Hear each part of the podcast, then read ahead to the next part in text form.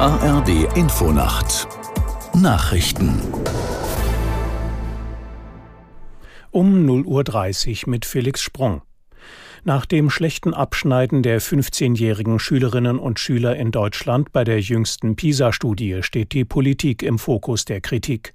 Die Gewerkschaft Bildung und Erziehung forderte einen Masterplan gegen Bildungsarmut und soziale Ungerechtigkeit. Aus der Nachrichtenredaktion Uli Petersen.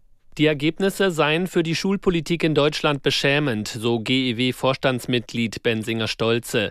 In der Vergangenheit seien zu wenig Konsequenzen gezogen worden. Nun gebe es große Probleme für die Lebens- und Berufschancen der Schülerinnen und Schüler. Arbeitgeberpräsident Dulger forderte einen revolutionären Neuanfang im Bildungswesen, um den Kompetenzverlust zu stoppen. Niedersachsens Kultusministerin Hamburg bezeichnete das schlechte Abschneiden als besorgniserregend. Das Welternährungsprogramm der Vereinten Nationen warnt vor einer Hungersnot im Gazastreifen. Der Direktor des deutschen Büros Frick sagte dem Redaktionsnetzwerk Deutschland, oft komme die Hilfe bei den Menschen nicht an, weil die Koordinierung zwischen fallenden Bomben unmöglich sei. Im gesamten Gazastreifen gebe es keine sicheren Orte mehr. Nach dem Ende der siebentägigen Feuerpause hatte Israel seine Angriffe auf den Süden des Palästinensergebiets ausgeweitet.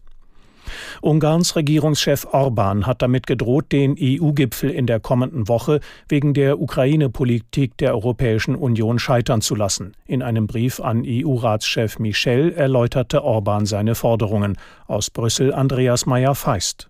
Sowohl das Thema Beitrittsverhandlungen für die Ukraine als auch eine 50 Milliarden Euro Hilfe für das von Russland angegriffene Land sollen von der Tagesordnung des Dezembergipfels verschwinden. Dass Orban, der gute Kontakte zu Russlands Präsident Putin unterhält, seine EU-kritischen Botschaften gerne in Briefe verpackt, ist nicht neu. Wohl aber die Beharrlichkeit rund eine Woche vor dem Gipfel, bei dem es auch um andere wichtige Dinge gehen soll. Nun soll ausgelotet werden, ob die EU Orban umstimmen kann. Verhandlungsmasse könnten EU-Finanzhilfen für Ungarn sein. Die USA haben auf dem UN-Klimagipfel in Dubai eine internationale Initiative zur Förderung der Kernfusion gestartet. Der US-Sondergesandte Kerry sagte, die emissionsfreie Technologie könne ein wichtiger Teil der globalen Energieversorgung werden. An dem Projekt beteiligen sich demnach 35 Staaten. Bei der Kernfusion verschmelzen zwei Atomkerne zu einem neuen Kern. Dabei entsteht kein radioaktiver Müll. Das Wetter in Deutschland. In der Nacht im Norden Schnee, im Westen und Osten Schneeregen oder Regen, Tiefstwerte plus drei bis minus sechs Grad. Am Tage Regen oder Schneeregen, im Osten und Norden auch gefrierend, zeitweise länger trocken, minus ein bis plus sechs Grad.